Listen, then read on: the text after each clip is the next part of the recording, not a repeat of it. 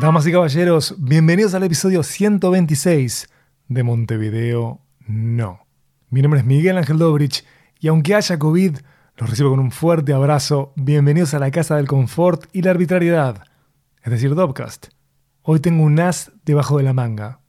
Tengo una invitada muy especial, la intérprete, compositora y diseñadora de sonido, Laura Chinelli. Dobcast. Dobcast. Dobcast. Comfort y arbitrariedad. Este episodio es presentado por Amenaza Roboto. Si estás interesado en el impacto de la tecnología en la sociedad, si te interesa saber qué hacemos en la región en ese campo, seguí www.amenazaroboto.com, arroba amenazaroboto en Twitter y facebook.com barra amenazaroboto.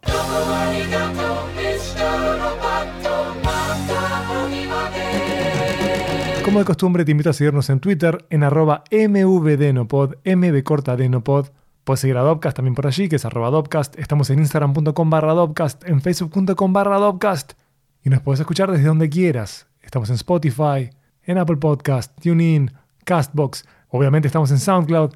Levantá el RSS y escuchanos desde donde te quede más cómodo. Feedly, por ejemplo, Avanti.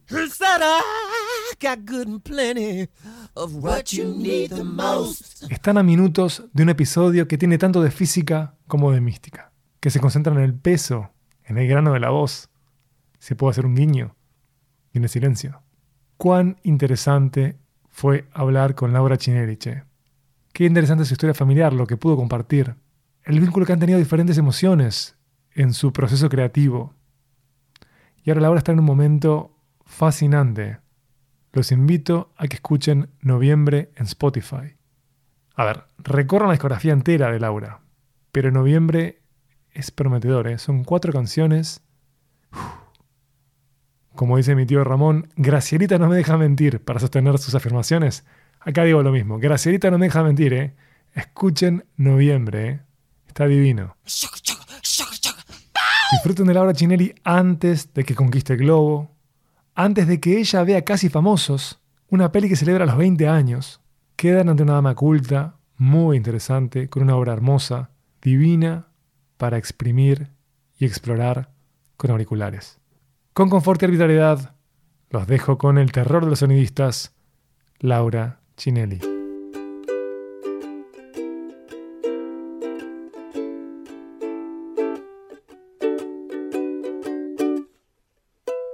No podría decir que me afectó demasiado. Yo soy una persona muy bicha.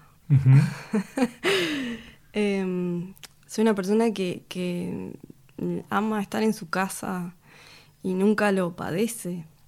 También me encanta estar en el exterior, ¿no? en, en lugares como la playa, los parques, pero em, creo que la pandemia, si bien tuvo su, su repercusión a nivel salud, porque creo que, que, que me sentí débil, como todos, ¿no? Como todos nos sentimos. Sí me sentí espiritualmente un poquito más fuerte de lo que creí que era. Mira. En, a ver, quizás es un poco, este, un poco mucho decir esto, pero sentí que mm, el encierro no me, no me iba a afectar de una forma sustancial. Hasta lo disfruté por momentos. Em, terminé un disco que hacía un año había empezado y no podía terminar. Entonces, desde ese lugar fue algo como muy prolífico. ¿no? Fue positivo. sí, en algún sentido. Mirá vos. Tampoco puedo decir que fue completamente positivo, ¿no? Pero sí me ayudó a, terminar un- una obra que había empezado y que no encontraba el momento ni las ganas de terminarla. Y también me ayudó a, como a todos, supongo, a, entenderme un poco más, a, a entender qué necesitaba para estar bien, más allá del, del aspecto social. Mira, yo comulgo con esta idea de que fue un periodo de introspección forzada Sí, y que en general eh, cuando la vida iba con otro tiempo, pre-COVID, tenía poco tiempo para analizarme, ¿no? para detenerme, para rever. pero eh, escuchándote siento envidia, que nunca es sana, sino envidia pura, porque para mí ha sido tan improductivo el encierro. ¿Sí? El encierro, digamos, ha sido parcial, ¿no? Digamos que al comienzo fue como bastante intenso, cuando no se sabía qué iba a pasar. Eh, y obviamente estar encerrado con niños, es, con niños en un apartamento, es todo un Sí, desafío no. cuesta arriba. Eh, pero después llegué a disfrutarlo, llegué a disfrutarlo. Este, y de hecho, digamos, con la música lo que me ha pasado es que eh, hay pocos proyectos nuevos eh, que exploro y como vuelto hacia atrás, ¿no? Este, hay por supuesto un par de proyectos este, que me entusiasman. eh, y uno de esos proyectos es el EP que escuché tuyo, que Te iba a en preguntar noviembre. cuáles. Bueno, hay una banda Sí. que no sé cómo se pronuncia, que se llama Croangbin, que me encanta, que son de, de Texas, eh, que los pude ver en vivo hace dos años y fue de las experiencias más increíbles este, que presencié. Amo ver shows en vivo. Eh, me, me ha pasado eso, con el paso de los años me ha agotado de escuchar discos y prefiero ver a los artistas en vivo. Esto no quiere decir que disfrute de ver artistas en estadios. Estoy viejo, tengo 40 años. Está bien que no Prefiero disfrutes eso. evitarlo eso. Pero sí me gusta ver un show íntimo eh, o un show mediano, digamos. Y, mm, y claro, ahora lo que me pasó es que en este periodo de encierro vi tantos shows caseros de artistas. que Ujú. No quiero ver a ninguno que esté tocando más en, en mi stream de Twitter. No, porque Instagram. la calidad de sonido claramente Pero no solo la calidad, es como Se va toda la magia, por supuesto. demasiada información. Antes hubiera, hubiera copado ver, bueno, eh, ¿qué hace Laura en su casa ahora? No Igual nunca qué. lo hice. No, Bueno, pero digo por poner ejemplo como concreto, ¿no? Sí. Este, Y ahora pienso, no, no, no, eh, quiero verla en vivo. No, no, quiero, no quiero verla en la casa, aunque suena Sí. genial. Sí, sí, Por supuesto que hay excepciones, hay proyectos que están divinos, este, pero hay demasiada, demasiado volumen de información. Es al revés, quiero soltar mi celular, alejarme de todo eso, alejarme de la computadora y añoro esto de como retornar a, a vivir esa experiencia que para mí es como casi mística. Cuando está compenetrado con, con la obra de un artista en vivo, es algo que te eleva. Te digo, soy agnóstico, pero es lo más cercano a, Mm. a lo místico que, que logro realmente experimentar. Y con, con este EP tuyo, o sea, repasando igual este, discos anteriores eh, y el EP, yo pensaba, es virtualmente imposible saber hacia dónde va Laura. Que esto no, no lo digo como algo negativo, sino Mm. como algo, em, como un elogio, como algo prometedor. ¿Y por qué decís virtualmente? Que no sé qué Dijiste, es virtualmente imposible saber hacia dónde va Laura. Vos lo debes saber, pero digo, yo no, yo no lo sé. No puedo, no puedo inferir por tu obra hacia dónde va Musicalmente Laura Chirri del hacia- futuro. No. Veo como coordenadas, veo caminos. ¿Hacia dónde son- va lo estético o hacia dónde va una carrera? No, lo estético. La carrera nunca se sabe. La carrera es una lotería. Si es que existe. No, la carrera, para mí la carrera, digamos, es una consecuencia de- del trabajo estético. Digamos, la la- la Sí. carrera va, el éxito de una carrera, cada uno define eh, cómo es que se da. Hay Sí. un modo que es como el popular, que es cuantitativo, que son cantidad de discos vendidos, cantidad Sí. de entradas. Eso escapa a mí, no me interesa. Sí. Lo que me interesa es la obra.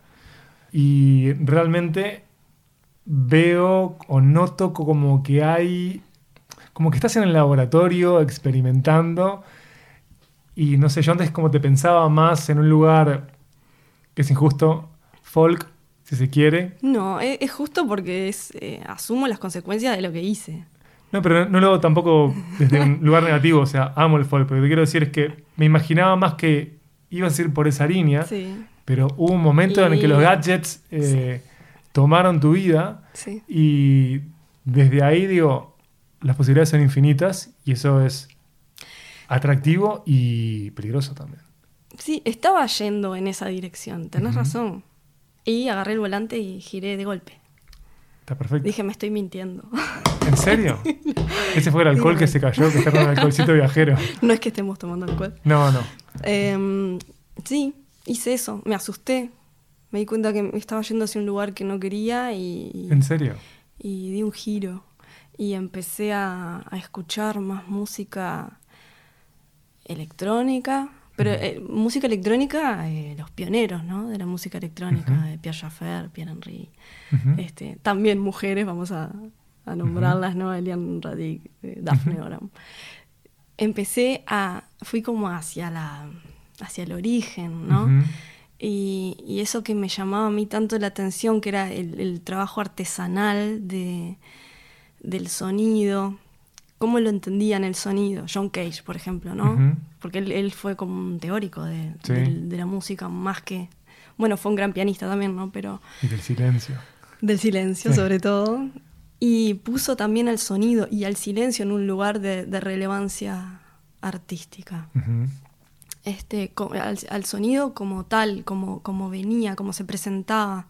Él decía algo así como que, que él no necesitaba que los sonidos tuviesen una relación armónica entre sí o que un sonido se enamorase, enamorase ¿no? de, Ajá. de- de otro. Sí. Eh, como queriendo decir que, que no tenía que haber un.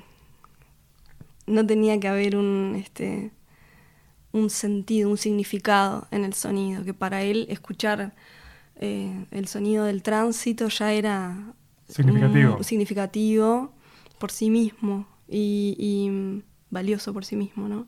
Y entonces eh, empecé a tratar de escuchar más, ¿no? Pero escuchar no buscando, eh, no buscando los artistas que creo que me gustan, sino a escuchar todo lo que me rodeaba, a, tratar de entender cómo me afectaba a mí eso. Y entonces empecé a buscar eh, crear atmósferas que, que me representaran mucho más. Si bien amo el folk, el folk y el folclore, Claro. este, eh, sentía que, que bueno, que, que mi, mi primer, este, mi primer idioma es, es el sonido. Después viene todo lo demás. Entonces, si yo podía, podía poner... em, ¿Qué frase negrita esa? Mi primer idioma es el sonido. Sí, no sé, nunca la dije, pero nunca lo hablé con nadie esto, pero en realidad sí, siento que, que, que muchas veces o sea, interpreto el mundo siempre con bandas sonoras que, que invento y que, y que esa es mi, mi mejor forma de, de- de transmitir algo. Por eso, por ejemplo, las entrevistas me asustan mucho porque pienso, y todo, lo, todo eso que imagino, ¿cómo lo pongo en palabras? ¿no? Como todo esto que hago, ¿cómo lo, ¿cómo lo explico? Porque no es mi idioma. Bueno, quizás no tengas que explicarlo. Sí, Y está bien y es legítimo. sí. Es totalmente legítimo. ¿Vos estás trabajando como de punta a punta en el proyecto? Lo subí. ¿Vos fuiste la productora del Sí, disco? Sí. Eh, al final un amigo hizo como un retoque en la masterización, eh, por una cuestión también de equipos que yo no tenía, pero sí, fue la primera vez que, que produje. No, no creía que, que iba a poder hacerlo, o por lo menos terminarlo, porque una cosa es imaginarlo y otra es después, bueno, encontrarte con, con dificultades este, tecnológicas. Pero, pero bueno, me esforcé un poco más de lo que de lo que iba a esforzarme y, y aprendí en el camino también a hacer cosas que no sabía. Interesante. ¿Y qué relación tenés vos con tu voz? Yo me siento bien con mi voz. Eh, a veces, eh, bueno, hay gente que, que la adula y hay gente que la critica, como siempre va a pasar. Em, como te comentaba, me dicen el terror de los sonidistas porque, porque es una voz difícil de, de amplificar y de ecualizar. Hay que comprimirla mucho para que, para que se escuche y cuando al comprimir se levantan todas esas frecuencias que, este, que no deben subir. y entonces es cuando, cuando se complica para cantar en vivo, suele acoplar mucho. Pero yo la encuentro como, como el reflejo también de, de una historia de vida y de y, algo que no, que no busca ser perfecto, ¿no? Estudié canto varios años, pero un día, y di clases de canto también, y un día me di cuenta que, ta, que no, no estaba buscando la perfección, estaba buscando eh, emocionarme y emocionar a los demás, y eso no, no, no siempre va de la mano de, de una correcta ejecución o de, o de la agilidad, o bueno, un poco así de la afinación, por supuesto, pero, pero mi mayor dificultad eh, tenía que ver con la proyección. Y siempre, siempre tenía la voz como con carraspera, este, muy susurrada, cosas que a veces en aspectos, ¿no? Que, que en la teoría vocal son, este, son defectos y en realidad Lo no que le da sé, yo personalidad no a la los- voz, claro. Sí, yo no lo sentía como, como defectos, eran simplemente características. Y esa voz, eh, bueno, que escuchan ahora, es una voz que es que está como encadenada a la timidez o te consideras una persona no tímida Sí, soy muy tímida. Sí. No es algo que haya analizado demasiado tampoco. Em, siempre sentí que era como un poco rara, un poco distinta. o por lo menos en la escuela. En el Bienvenida al club, soy el presidente. Gracias. Por eso será que me siento tan cómoda. Este, em, siempre me sentí muy rara, muy, muy ensimismada. Ujú. Em, y la voz siempre es un reflejo de, de, de la personalidad. Este, y no me acuerdo cuál era la pregunta, pero No importa eso, estamos abiertos al naufragio. Pero era el vínculo que tenía tu voz con una timidez hipotética. no, no tan hipotética, es, es bastante real. Sí tengo momentos de, que, en que me desinhibo un poco más, pero em, sí, creo que justamente va de la mano de eso que, que te hablaba, de que mi idioma no es tanto el, el habla y que por ahí encuentro la, la dificultad en, en la expresión oral, ¿no? ¿Y cómo llegó a ser y ejecutar? Siendo tímida. En vivo. Eh, lo he trabajado, eso sí, lo he trabajado porque, porque al principio la pasaba muy mal, entonces eh, si realmente quiero hacer lo que hago, este, sí era algo a resolver. Y, mm, y bueno, me encontré este, con una situación en la que yo por un lado disfrutaba mucho, por otro sufría. Y bueno, hace ya años que no toco en vivo. Mi idea es volver. Em, quizá con, con otra postura, que es vivir una experiencia. Un poco lo que hablabas vos hoy de, de que no querías más escuchar este shows en vivo porque, porque te sentías desconectado, ¿no? De esa mística que tiene No quería escuchar más shows en Twitter, digamos. En, En vivo, sí. Twitter, en Twitter, perdón. En Twitter, Sí, sí, en. Instagram, en redes sociales. En vivo sí, estoy totalmente Eso, eso. abierto. Entonces, em, nada, en me vivo y en directo, quiero decir. sí. Claro, me pasa eso, que, que quiero sentirlo como más como una experiencia, ¿no? Como una comunión, eh, Sí. sin este, ninguna connotación religiosa, simplemente eh, Sí, una comunión. experiencia colectiva en sincronía. Ah, Exactamente. Lo quiero sentir más así que como una experiencia eh, técnica o, o puramente musical, porque yo tampoco me considero mucho música. Es como, siempre me sentí más este, sonidista o diseñadora de sonido que música. Eh, entonces, sí, eso también es quizá lo que, en lo que tengo que enfocarme a la hora de, de transmitir algo es, bueno, quiero transmitir esta atmósfera, ¿no? Este clima, quiero generar algo en, en las personas que están acá, eh, estar inmersa yo también, pero sin, digamos, sin entrar en un detalle de, de lo que dije o cómo lo dije, si se entendió lo que dije o no. Este, me parece más como como buscar em, nada eso transmitir es- ese estado emocional a los demás y compartirlo ¿Cuánto pesa el amor o el desamor en tu obra? y pesa ¿Por qué te parece que pesa? Pesa porque condiciona ese estado anímico por ende la obra Desarrolle. Justo es cuando me tengo que ir. Em, ¿Cuánto pesa? Lo que pasa que también el amor es muy amplio, ¿no? Y Por supuesto. Yo no estoy hablando de amor pasional, estoy hablando del Claro. amor. este disco, por ejemplo, em, estuvo atravesado por eh, varias pérdidas, alguna que otra amorosa, y también pérdida de seres queridos. Y, y, por ejemplo, hizo que, que me detuviese en, en- en la grabación, como unas cuantas veces. Y, Y bueno, en mi caso sí, mucho. Yo no, no, me, no me desdoblo demasiado, no hago personajes a la hora de, de componer, siempre soy yo misma. Es Laura Chineri, damas y caballeros. Es así. Bien o mal, pero Sí, es lo, Lo, mismo. que ves es lo que hay. Sí, Lo que oís es lo que sí totalmente. ¿Y la ansiedad? ¿A vos te resulta como un buen lugar para bajar los niveles de ansiedad? ¿Sos ansiosa? Em, sí, por momentos.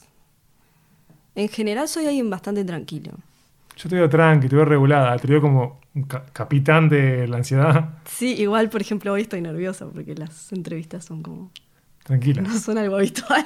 Esta es la casa del confort y la arbitrariedad. Acá se viene a pasar bien, no hay necesidad de estar nervioso, es una charla. Es verdad. Sí, en general soy una persona que maneja su ansiedad. Hago un poco de yoga. Este.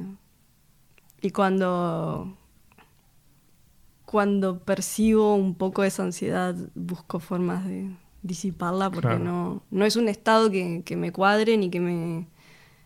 ni que me vuelva productiva tampoco. Sí, que hacen loop, no es nada productivo. No. Y hoy que hablábamos de carreras, ¿no? En relación, como, como si fueran caminos paralelos que no lo son, con la obra. ¿Qué reflexión te merece tu carrera? O sea, ¿desde dónde ubicás que te volvés, aunque vos no, no lo pongas en primera línea, una música profesional? Porque una persona que se dedica a componer y a sacar discos es indiscutiblemente un músico profesional. Y además, si en un momento de transacción de dinero, o sea, si hay dinero, No hay mucho. sé que no hay mucho, pero igual, si se cobra un ticket, hay, Sí, claro. hay un norte de profesionalidad seguro. Le pido perdón a la persona cuando paga el show. Le digo, disculpame. ¿Cómo, cómo va eso? ¿Hacia, ¿Hacia dónde va eso? O sea, ¿cuáles son los pasos a seguir? Mira, justamente el otro día, charlando con Camila Pires, ella Sí. es periodista también, hicimos un podcast, mi Ajá. primer podcast. Y me preguntó. ¿Soy el si segundo? yo- Sí. Me alegro, yo prefiero ser el segundo siempre. ser primero es demasiado, ¿no? Me alegro ser el segundo. Sí. Em, y me preguntó, ¿no? ¿Vos considerás que tenés un, lugar en la música uruguaya? Que fue parecido a esta pregunta, ¿no? Quizás esta es como un poco más abarcativa. Yo pensaba como, ¿qué- ¿de qué me estás hablando? Le dije, ¿no? Creo que la descoloqué un poco también porque no, no sé, quizás esperaba que le dijera que sí o que no. Eh, yo siento que eso es algo que no existe, ¿no? El, el- el hecho de, de tener un lugar en la música, bueno, quizá eh, sí en, en lo cuantitativo, cuando vos vendés determinada cantidad de entradas, o si vendés muchas, se puede decir que tenés como un lugar muy importante, ¿no? y si vendés pocas, Eso es para la sociedad, pero yo- a mí no me importa cómo te percibe la sociedad, sino vos. Claro. Porque, por ejemplo, un músico que es solista tiene mucho más chance de proyectarse internacionalmente por un Mm. tema de costos que una banda. Justo Uruguay tiene ejemplos de bandas que tienen gran proyección internacional, ¿no? Piensa No Te Va a Gustar, en el Cuarteto de Nos. Pero vos, por ejemplo, elegís estar en Uruguay. sí, cuando si vos quisieras ir por el mercado hispanohablante, tenés que mudarte de ciudad. Es un Sí. hecho eso. sí, O sea, el, el- el salto más corto es Buenos Aires, el salto más eh, industrial es Ciudad de México. mm, Y un lugar interesante puede ser Santiago de Chile pre-COVID. sí. Está buena la aclaración. Sí, pre-COVID. Sí. Este, y vos elegís estar acá. Un lugar que es totalmente áspero con los artistas. No, no Sí. con los músicos, con los artistas en general. Sí, igual yo estoy muy reconciliada con eso. Pese a que no estoy tocando y no toco porque en algún momento me sentí resignada. Pero sí estoy como... Trabajé eso mucho por dentro y se me fue el enojo. Estaba muy enojada. y Estabas eso enojada, me encanta. Llegamos eso- al pus, por fin. Sí. Estabas Y eso, enojada. y eso bloqueaba completamente el hecho artístico, bloqueaba mi proceso creativo. Y no podía componer, estaba tan enojada que no me salían las canciones. ¿Con qué o con quiénes estabas enojada? Eh, no estaba enojada con nadie en particular, pero sí con, eh, con el hecho de que mi música a todo el mundo le resultaba aburrida, deprimente. ¿Quién era todo el mundo? a una gran parte de la población resultaba Pero muy ¿cómo, lenta. ¿Cómo sabes eso? Porque me lo dicen. En la cara dicen eso, en Sí. serio. Es más, una vez César Lamstein, un profesor mío de, este, de sonido, Sí. escuchó una canción mía y me dice, por Dios, saca eso, qué aburrido. no. Fue como, Y dijiste, che, no sabes, me duele. ¿Sabes que me duele eso? no, creo que con César esos- esas conversaciones no, no podían ser, pero... Pero fue, este... No fue la primera vez. Muchas veces me dicen, pero vos tenés que hacer algo para pegarla. Porque mirá fulano y mirá mengano, ¿no? Mirá cómo la pegaron. Está muy Mirá bravo para mí razonar eh, la obra en relación a eso. Está bravo, está bravo. No importa cómo la pegan, porque además el camino del otro no es tu, no es tu camino. Y especular con eso termina dañando la obra. Y al final, lo que hace que pasen las cosas son las canciones, es tu obra. Bueno, yo recorrí ahora como un camino inverso. Yo hice un disco sin esperar comentarios. Lo hice completamente convencida de lo que estaba haciendo y, y- y satisfecha. Sí. Entonces, las personas que lo reciban o que lo están recibiendo y, y me comentan, eh, creo que son las que se acercan naturalmente al proyecto porque les gustó, porque, no sé, no, no siento como que yo estoy saliendo a buscar la aprobación en este momento, quizá antes sí lo hacía. Y, mm, Qué duro igual eso, ¿eh? Te daste una frase negrita hoy y ahora te daste un momento de terapia ahí, ¡pam! A ver, que necesitabas la aprobación. Lo sacabas Sí. esperando la aprobación. sí. Y ahora es estás en un más, lugar luminoso, ¿eh? o sea, no esperar la aprobación es el lugar adecuado. Estaba, estaba en la oscuridad. Hacía canciones eh, hasta con determinados BPM, ¿no? Como con determinado tiempo, como Sí. porque eso era lo que, lo que funcionaba, lo que iba a funcionar. Y los productores me decían eso. este, ahora no hubo productor y los BPM fueron cualquier cosa. Es un disco bastante atemporal, hay algunos ritmos, algunas cosas, pero es bastante atemporal. Y, y bueno, y cuando vos te encontrás inmerso en, en- el goce hedonista de, de- de crear y bueno, después si, si, si el otro cree que es deprimente o, o feliz, es como entendés que es un asunto del otro. Yo pienso que eso trasladado a la vida es, es bastante fácil de trasladar, ¿no? Es como algo que creo que tiene un poco también que ver con, con la vibración, ¿no? Vos, vos estás este, realmente vibrando bien con lo que haces, es algo que se va a transmitir. Y no es algo nada místico, es algo muy físico. Y místico.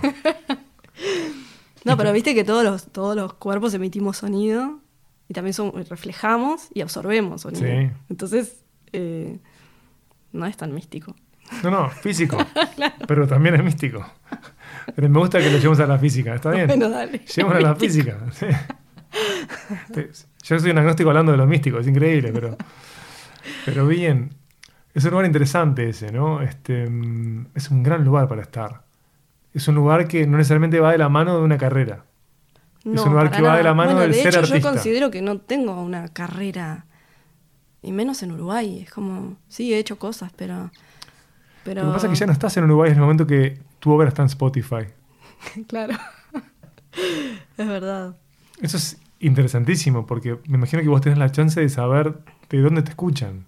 Sí, yo no chequeo todo eso. O sea, es que estaría bueno entrar y, ¿O no? y entender. ¿O no? Sí, capaz que te das cuenta que sos la reina de Suecia y estás acá batallando ahí para... Yo sé que Spotify me avisa de cuántos oyentes, no sé Sí. qué, pero lo, lo elimino porque no, no, no es algo que. No sé, quizás debería sí trabajar un poco sobre eso. No, no trabajé ni, ni no tengo ni estrategia para, para lanzar el disco, no tengo nada de eso. Rehuyo. Pero no sé, tampoco creo que esté, que esté mal. Leonard Cohen lo hizo. Después de Ten New Songs dijo, voy a salir a tocar, no sé, las entrevistas, las cosas. Bueno, que suceda, pero no, no es algo que, que persiga. Yo como estoy viejo ya, eh, siempre me interesa al extremo estos lugares en los que se encuentran los artistas en determinado punto de su vida. Mm. Que está el voy por todo, la concha de tu madre Uruguay, O hago la mía y si algo germina, que germine. Sí. Pero siempre hay un momento que es como de agotamiento con Uruguay. de- Sí, bueno, yo en, en esos momentos es como que me retiro un poco, doy un paso al costado. Mucha gente dice, estás desaparecida hace mucho. Sí, bueno, en realidad son pequeños retiros que hago místicos. Sí. Y de repente me pongo a hacer como la música de. Una vez hice una obra de teatro. Este, ahora estaba haciendo. Bueno, hice también de mm, la música de un documental de danza butó. Una danza japonesa, de posguerra. Qué interesante. Súper linda. La música era cruda, ¿no? Oscura, todo, pero. eh, pero fue como también un desafío a nivel de diseño. Y, mm, y ahora estaba haciendo la música de. Estoy haciendo, empezando a hacer la música de un documental de un pintor. Entonces creo que en vez de enojarme, doy un paso hacia el costado, este, me distraigo un poco de todas esas cuestiones de la industria musical y, y ahí después retomo con fuerza. No sé, eh, en cuanto a los shows en vivo, no sé qué va a pasar ahora. Eh, pienso que va a llevar un tiempo retomar. Estoy ensayando, eh, un- como en un nuevo formato, con launchpads y cositas. ¿Sola? ¿Totalmente sola? Sí. Sí. Sí, porque siempre agarraba la guitarra y no es un instrumento con el que me entienda. Entonces creo que también Porque vos te pensabas como pianista. me auto boicoteaba. Em, tampoco soy pianista. No, no. Yo compongo y, y puedo después llevarlo a cabo en vivo. Valiéndome de distintas, de distintos instrumentos. Toco un poco de piano, un poco de guitarra y algunas otras cosas, pero no, no me considero una instrumentista y es más, creo que los instrumentos en vivo interfieren mucho a la hora de transmitir algo. En mi caso, porque al no, al no sentirme segura, demasiado segura tocando, Te distrae. me distrae mucho y ahora me propuse, como sí me entiendo más con, con los instrumentos electrónicos, entonces eh, se me ocurre que, que eh, sería como trasladar todo lo que hago en el estudio al vivo y, y es ahí sí soy más, eh, es más como mi, mi ambiente, ¿no? Y pienso que en vivo va a ser más sencillo. Una vez ya canté con, con una netbook Ujú. de esas Toshiba que explotan al año. Sí, No sé si puedo hablar de marcas, pero... por supuesto que sí. Eh, y, y un este y un controlador MIDI con un tecladito ta, y, y hice un show en vivo así tuve algunos problemas porque la Toshiba ya no quería más nada y se muteaban los sintetizadores y fue como un poco caótico pero pienso que, que bueno que, que puedo como volver a tomar coraje para para seguir haciendo ese formato que que, ta, que me siento como más libre ¿De dónde venís, Laura? ¿De qué parte del Uruguay? ¿De qué barrio? vengo de del cordón Así que sos montevideana, 100%. sí ¿Y cómo era la estructura familiar de los Chinelli? Los Chinelli. Tu los- casa. Mi casa, bueno, mi padre era escribano, así que pasaba muchas horas en su escritorio. Mi madre mm, era técnico en es técnico en administración, jubilada, Ujú. y tocaba el piano, tocaba música clásica. Así que me crié escuchando este, ¿Sos música. hija única? No, tengo un hermano también. ¿Mayor o menor? mayor. Em, y, y bueno, escuché, escuché una gran pianista toda mi vida. Entonces disfruto mucho de, la música clásica y me gusta mucho escuchar la música eh, tocada en piano. Em, y bueno, a- también me condiciona porque a la hora de tocar, como yo no, no tengo ocho años de, estudio, eh, siento que siento que me tranco y que, que nunca voy a llenar todos esos espacios que llenaba mi madre. pero, pero lo disfruto. Toco tres notas locas y lo disfruto mucho. Yo la otra vez te googleé para ver qué rastros de video había en YouTube. Eh, y, y es increíble. vos- yo no sé qué edad tenés. ¿Qué edad tenés? 36. 36. Tenés como diferentes periodos de tu vida retratados con diferentes proyectos que pueden ser Sí, muy distinto. vos cantando jazz, vos con la guitarra en un programa de tele X. Sí. Eh, ¿Qué te pasa con eso? ¿Vos te, te, te ves? Me pregunto por qué. ¿Por, Por- qué lo hice? Me imagino que una parte es para hacerte conocer, indiscutiblemente, otra, digamos, para defender obra, porque, digamos, dependía del periodo de tu vida eh, en que estabas ahí. Pero es interesante que haya un registro como amplio de, de tu vida musical, porque yo tengo 40, ¿no? Eh, pero de todos modos me imagino que tu infancia ha sido similar a la mía. Nosotros vivimos en una época en la que hay vacíos de registro.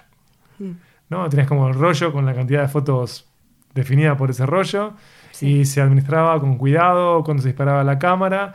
Entonces hay años de mi vida que no hay ninguna clase de registro, que es como magro de verdad. En cambio, de el periodo en que vos eh, salís del closet como música, es superlativo, hay abundancia. Sí. Y, y está esa cuestión de, yo, ya no soy ella.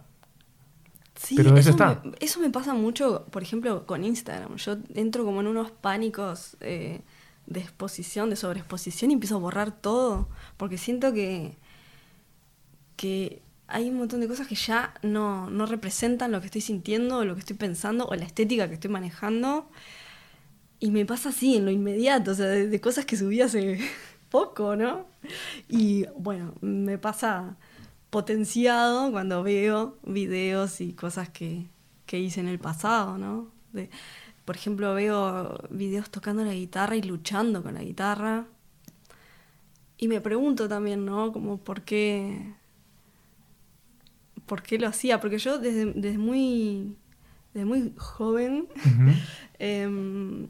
trabajaba en Reason, por ejemplo. El primer disco, Historias de Invierno, que se editó en 2010, que empecé a grabar en 2008, Sí. lo, lo grabé eh, programando todo en Reason, ¿no? Entonces, si ya tenía como esa, digamos, esa soltura en los programas, ¿por qué después agarrar una guitarra para ir a un programa, eh, ¿no? Bueno, hace más sencillo el trabajo para Sí, el sistema como precario de sonistas que tiene la tele, que en general Totalmente. son bastante malos. Totalmente. Y la opción era o hacer playback o ir con una guitarra.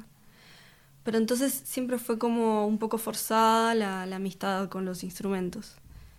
Y entonces em, por ahí siento que, que exploraba en- hasta un ukelele, me acuerdo que llevé a una, a una eh, entrevista. Entonces, em, bueno, no me acuerdo un poco cuál era. Igual me quedo con el grumo que se formó, que es que te resulta más natural la máquina que el instrumento, y es algo que yo jamás Ah, hubiera sí. pensado, Sí, eh, pero tiene que ver hasta con cómo te definís. O sea, vos decías que antes que música, sí. Bueno, también... em, y fue buenísimo como lo definí yo, no, que dejé un silencio y no dije nada, pero sí. Antes que música, claro. si no lo recuerdan, vayan al minuto 5 de la charla. Tal cual. Bueno, yo tengo recuerdos de, de- de mi padre poniendo los conciertos de los VGs en la tele y dejándome a mí a cargo de la grabación porque conectaba cables desde la tele al, al radiograbador y me tenía ahí una, no sé, un año este, grabando y era un fanático de la música y, y ta. entonces este, creo que desde temprana edad tuve contacto con, con la manipulación del sonido. Claro. Y quizá eso influyó.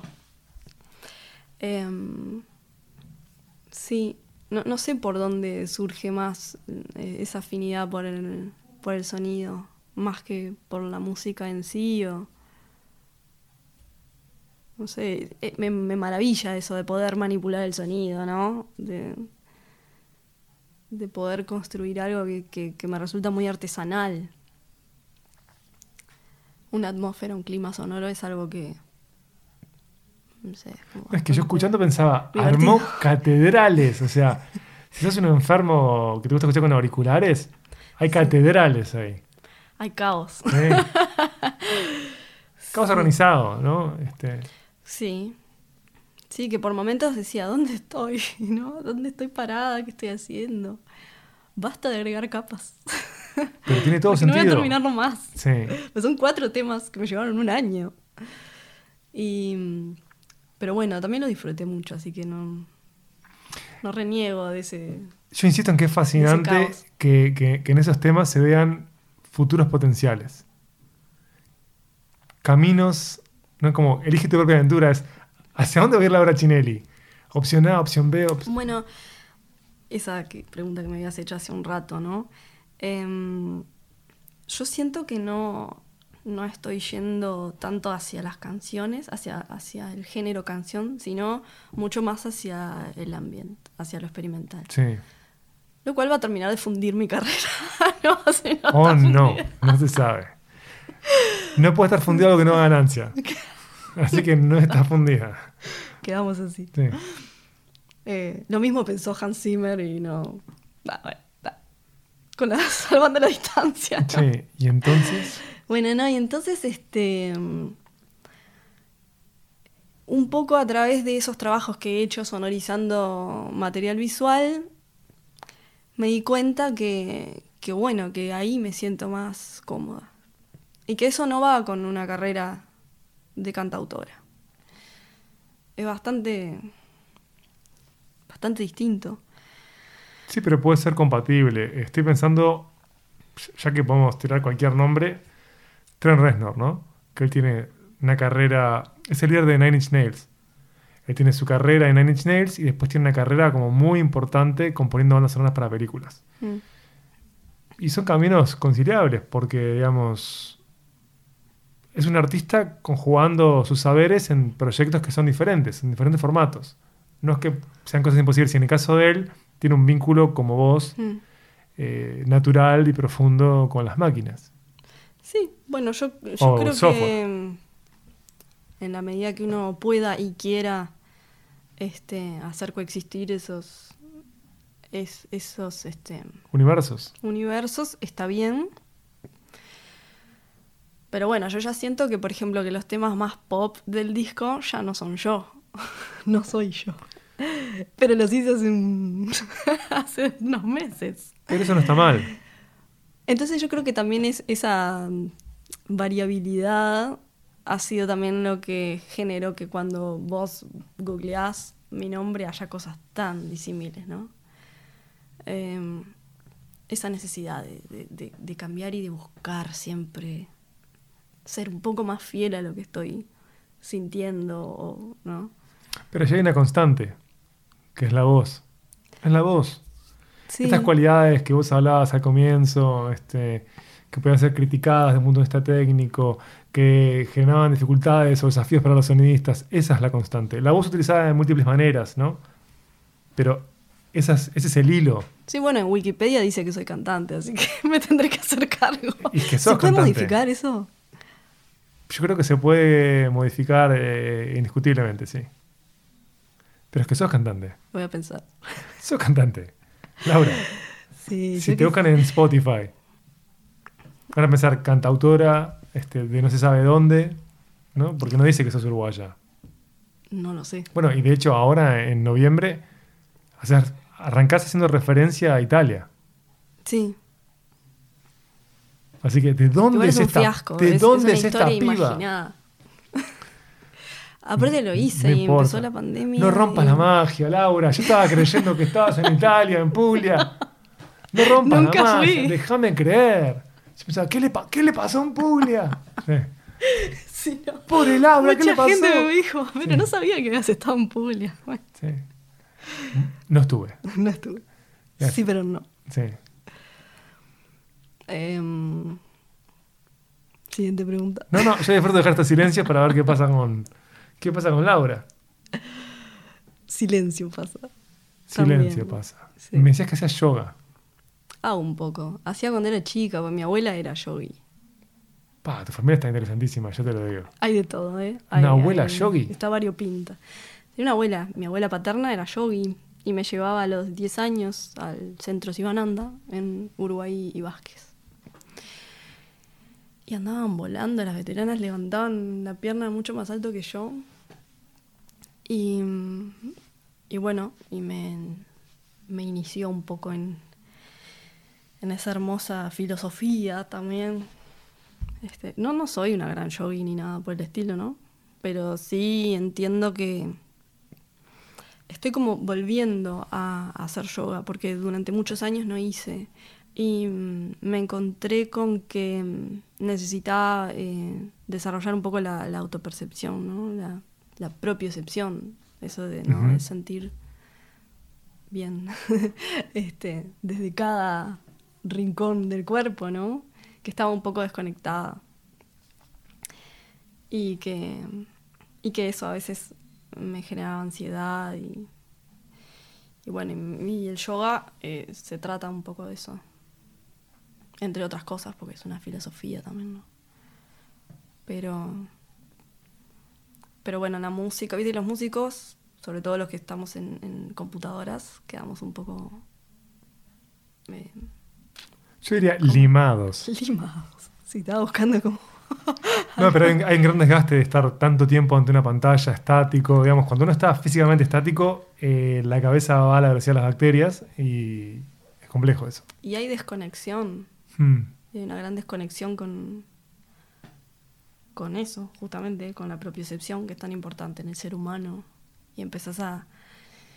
Este, a sentirte un poco afue- fuera del cuerpo y, ta, y para un músico, para un para alguien que tiene que trabajar con las emociones y o quiere trabajar con este mm, no no existe no existe estar tan desconectado Tenés un tema que es con Huracán Martínez de AFC, sí que me sorprendió eh, que ustedes em, hicieron esta canción. qué te sorprendió Me pareció que estaba buenísimo que yo no pudiera, eso que te decía antes, al comienzo de la charla, que no puedo inferir, hacia dónde va no solo hacia dónde va, no puedo inferir quién sos. yo tampoco pero mm, Y eso me interesa a mí, como escucha. Me gusta, eh, como te decía, el ADN para mí es tu voz, entonces me puedo ubicar en- en una zona o en un continente de Laura Chinelli, pero hay regiones que son nuevas y estoy como dispuesto a ir por la aventura. Bueno, en, en mi disco anterior había un poema musicalizado. Una cosa que hice así de la nada. Agarré, agarré una guitarra y, como, viste, cuando dicen bajo el santo, ¿no? Como que eh, sucedió. Y era una cuestión muy. eh, que eh, la forma en la que lo, lo recité iba muy. Este, muy en contra de lo que estaba tocando. Después todo cuadró, pero. Y entonces ya había como un, una voluntad de, de agregar recitados. Bueno, en... Y lo que hizo Joaco fue recitar, cantar un poco. Mm, Este, así que creo que hay un hilo conductor entre esos. Y en el tema previo de noviembre, vos también hablás en la canción, digamos, En Puglia, Italia. ¿Sí? Sí. Sí, de hecho quería. que es algo que amo, que me parece tan de tiempos este, como demolidos. Era normal antes que en la canción hubiera momentos, pienso yo que sé, Sandro, ¿no? claro, es verdad. Tiene momentos en Sí, los yo pensé que en los buenos muchachos, pero para, para de bien. cantar y Sí. Yo te amo. Yo te- y se Sí. vuelve dramático y todo, pero hay momentos en los que se le habla. Es algo que también pasa en la canción francesa. Claro, bueno, sí. Este, yo soy fan de Carla Bruni Ajá. y, y alguna otra también. Kerenan me gusta mucho. La conozco. Son, son cantantes que, Carla Bruni sí. que, bueno, que recitan mu- mucho que, o que cantan de una forma muy recitada. Y lo que pasa es que la canción francesa está, para Claro, mí, saturada de, de habladores en la canción, Sí. más que de cantantes o Sí. susurradores. Sí. Y yo iba a hacer un disco eh, que iba a ser una, como poemas sonorizados. Em, y después fue apareciendo como la parte cantada. Era, Laura, eh, hace algo que sea un hit. Que se luzca y, la voz, que se y- luzca. y tu rebeldía era, voy a hacer poesía. La poesía anda muy bien a nivel editorial, voy a hacer poesía. No, vas Sí. por el dinero. Me doy cuenta que vas por el dinero siempre. Siempre. Siempre muy estratega. ¿Con qué estás pagando el pan con manteca? El pan con manteca con los ahorros. ¿Estás, Sí. estás quemando ahorros ahora? Sí, como loca. ¿Estás sin trabajo? Sí. Me encanta la tranquilidad que lo O decís. sea, este, Me encanta, ¿eh? bueno, porque sé que hay otras épocas de buen trabajo, pero estoy trabajando en cosas, pero no estoy generando Claro, claro, claro, dinero claro. a partir de eso. Te puse nerviosa, ¿eh? Golpeaste el micrófono ahí y todo. Quiero romper todo en el fondo. Claro, estás invirtiendo ahora, estás invirtiendo. Sí. Y así que estás comiendo. Por supuesto que me Mm. preocupa. ¿A quién no? Pero trato de que no me saque de mi eje porque no me va a llevar a nada. Tomen nota, chiquilines. Tomen nota. Sí. Así que bueno, estás en ese plan. eh, te veo como. Estaba también pensando como en, perdón, No, no, interrumpí en, todo lo que quieras. subir los trabajos que había hecho, este, de sonorización de, de material visual, porque, pero ya me había hecho una página hacía tiempo y, y había difundido y, y me habían como retuiteado muchas veces, porque ¿qué pasa? En, en Uruguay es un trabajo que prácticamente lo hacen los hombres, ¿no? En Uruguay y en el mundo. Hacer las bandas sonoras. Sí.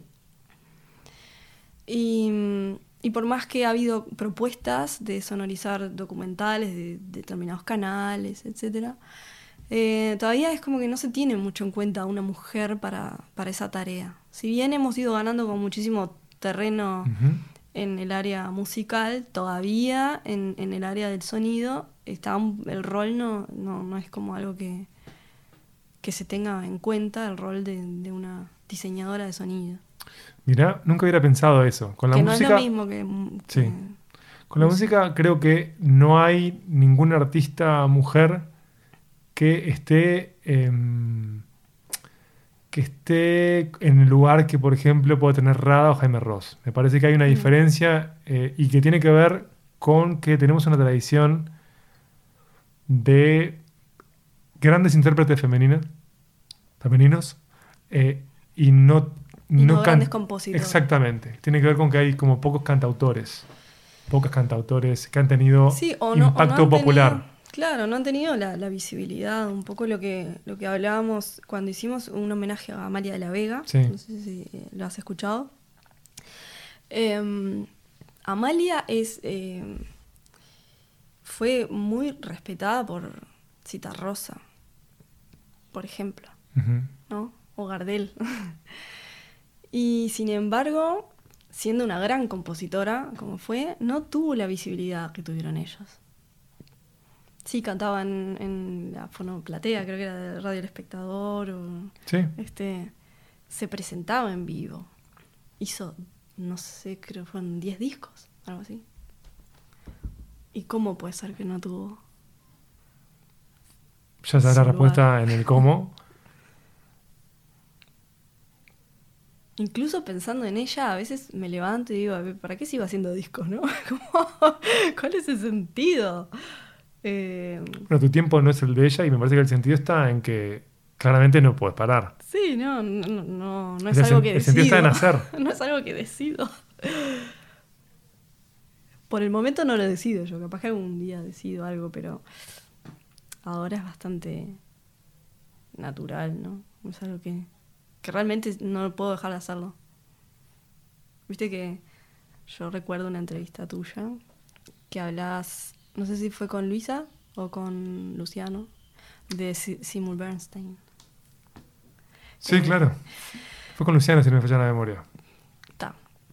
Claro, porque era pianista. Sí, es un pianista que empezó a tener dificultades para ejecutar en vivo. Sí, O sea, se había retirado sí. porque Ethan Hawke hizo un documental sobre su obra. Claro. Ahí claro, está, fue con Luciano Superbiel. Claro. Les digo el episodio, no, no me acuerdo el número. Pero en Topcast lo chequean. sí.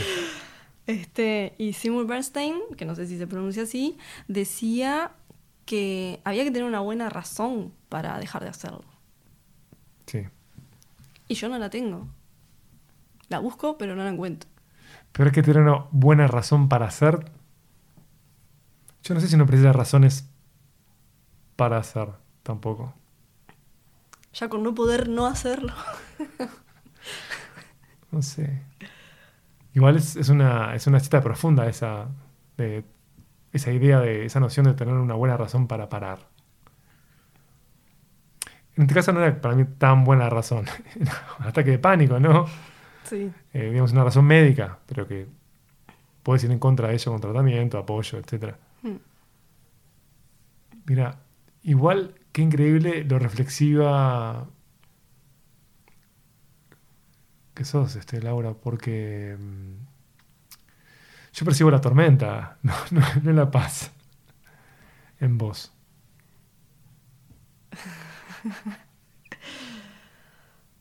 A ver, ¿qué, qué tormenta? No, ¿Qué de- tormenta de- intuís? La de pensar muchísimo, la de ser como muy rumiante, Sí, claro. Que va como a contramano, digamos, eh, que hablábamos de yoga, eh, justo aquí está la, la colchoneta de mi pareja, etc.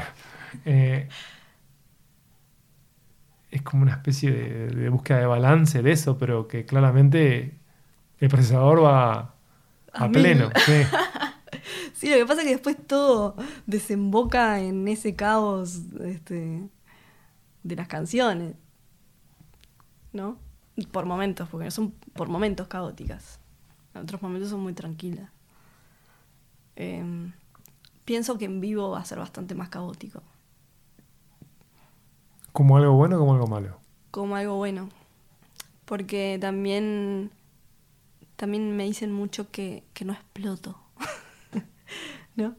Que en el disco o en vivo a veces me falta explotar. Y yo creo entender de qué hablan. ¿Quién te ha dicho eso? Ah, medio pueblo. Para mí tienes que hablar menos con esa gente. No, yo no sé también qué es lo que esperan de mí, ¿no? Porque, bueno, es como la cultura del rock también, y supongo que, que esperan ver algo muy distinto. Y yo me subo ahí toda, om, y como que no, no, nunca es lo que, lo que están esperando Eso es bueno, para mí no malo. para vos. Sí, para mí como escucha, para mí como escucha. He tenido la desgracia de, por el trabajo, de cubrir toda clase de festivales, por todos lados. Desgracia. Sí, es una desgracia, la verdad, porque, porque cambia tu vínculo con expresiones culturales que amás. O sea, lo Mm. cambia radicalmente cuando vos estás obligado a escribir algo en relación a un show o a un festival o a un artista. Es, un- es, es- es espantoso, me parece. En el tiempo es espantoso. Es espantoso porque querés volver a tener una experiencia sin mediación, que, sea, que la experiencia se acabe con, con el Mm. show o con el disco, que no haya un subproducto que tengan que salir de eso. Sí. Y, y eso es algo que es agotador en, en el tiempo y según la agenda que tengas. O sea, si vos tenés como, cuando yo era más joven, que me tocaba como viajar eh, bastante, hay un momento que ya no sabes ni dónde estás, ni qué estás viendo. Pero si vos vas a festivales grandes, yo qué sé, pienso en Rock in Rio, y tenés que estar 14 horas, eh, cuatro días seguidos, una semana, viendo proyectos totalmente disímiles. Mm, Descansás unos días, después tenés 14 horas, tres días más. mm. ¿Qué clase de vínculo tenés con lo, con lo que estás viendo ahí? No sé. No sé. Eh, no sé por qué digo esto tampoco. La verdad. Despídame, estoy harto. Estoy harto. No. Da igual, entendí lo que decías. Prefiero tener un vínculo que arranque y comience con la obra del artista y, y no tener que preocuparme por producir nada en torno a eso. O sea, quiero tener el vínculo más puro y te diría colectivo Mm. con, con- con lo que sea que, que vea. Este, y me pasó en 2018 que no estaba tan obligado a mm, tener que producir material en torno a lo que consumía, porque estaba estudiando en extranjero y fue, ah, fue fantástico. Vi shows que fueron, fue tan divino eso, de no tener que... Fui a ver a Patti Smith Uh. Igual tuve que producir cosas que eran como pequeñitas, pe- pero quiero decir, estaba cubriendo un festival de cine, que es el Festival de Tribeca o Tribeca, como quieran, díganle, y se presentaba el documental sobre su obra. Y cuando se acaba el documental, sale Patti Smith y dice, eh, traje dos amigos, Bruce Springsteen y Michael Stipe. Y fue, ¡oh, mi Dios! Que no creo en Dios, pero fue, no, no lo podía creer, ¿viste? Y vi cosas fascinantes, que son como bastante normales en grandes ciudades. Y decís que no tuviste que hacer ninguna reseña o algo así. Claro, lo que tuve que hacer fue tan superficial, tan ligero que no, no era como antes. Este, este, yo qué sé, por ejemplo, cuando miro Casi Famosos, la película de Cameron, creo que cumplió 20 años ahora. ¿No la viste nunca? No. Ay, no, tenés, pero la felicidad a dos clics de distancia. Esa película es una película que eh, escribe y dirige Cameron Crowe. Cameron Crowe cuando era menor, cuando era adolescente, miente con su edad y comienza a trabajar siendo menor como periodista para Rolling Stone. Y le toca cubrir, irse de gira con Led Zeppelin, con, con megabandas. Entonces, este, muchos años después de tener éxito, porque él dirigió una película que fue mega exitosa que se llama Jerry Maguire, dice, bueno, ahora tengo como el crédito para poder financiar esta película que va a recrear la historia de un pibe que, que no tiene padre, que vive con su, con su vieja, que es mega conservadora, su hermana se fue a San Francisco este, a trabajar como azafata y escapando de la madre, que se pone a girar con una banda que jamás existió, que se llama Stillwater. Y es una película que es desgarradora y bellísima también, porque es una obra sobre la pérdida de la inocencia. Este, Bueno, y ahora que, me comentás esto, por ejemplo, em, creo que venía un poco a, lo que este, a lo que estábamos hablando antes, de, de a la hora de ejecutar, perdón, me alejo, eh, a la hora de ejecutar eh, la música, mm, em, que tiene que explotar en algún momento, ¿no? Creo que lo que em, quizá la conexión que encuentro entre lo que, lo que estabas diciendo recién era que cuando uno está enfocado en ser un buen ejecu- ejecutante ¿no? sí, o ejecutor de, de- de un instrumento, o en tu caso, no sé, tratando de, de reseñar lo que está viendo. Cuando uno está concentrado en cosas que no son la expresión espontánea, ¿no? O el disfrute espontáneo de, de la música, ahí es cuando hay como bloqueos, ¿no? Y se sienten, y lo siente uno y lo sienten los que están del otro lado. Em, y yo creo que quizá en vivo, como esa cuenta pendiente, o, mm, cuando vos decís hacia dónde va Laura, porque no tengo ni idea de hacia dónde va, ella tampoco, quédate tranquilo. Em, lo que sucede es em, justamente eso, ¿no? Que, que mientras, mientras haya disfrute en el momento de, de tocar en vivo, creo que va a haber este, un lugar hacia, hacia donde ir. Y, y si no lo hay, eso yo lo voy a sentir y lo van a sentir los demás. Y eso pasa mucho en los shows en vivo. Pasa mucho, ¿no? De bandas perfectas este, que, que no transmiten nada o, no sé, y viceversa, ¿no? Y gente que por ahí no es tan excelente. no es la excelencia, pero, pero sí te transmite mucho.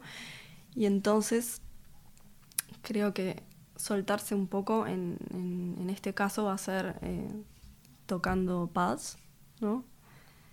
Justamente disfrutando de ejecutar ese universo sonoro que alguna vez creé este, disfrutando, ¿no? Y, moldeando sonidos. Quizá este, creo que va.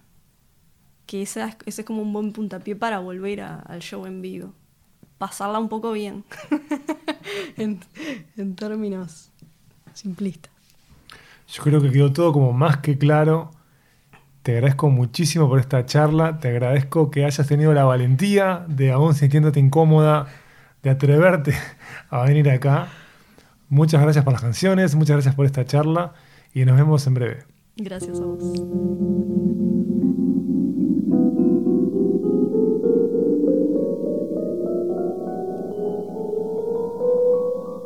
Cuán disfrutable fue hablar con Laura, che. Muchas gracias por habernos acompañado. Recuerden que nos pueden seguir en arroba mvdnopod, en arroba dopcast. Mi nombre es Miguel Ángel Dobrich. Los espero por Dopcast. Hasta la próxima.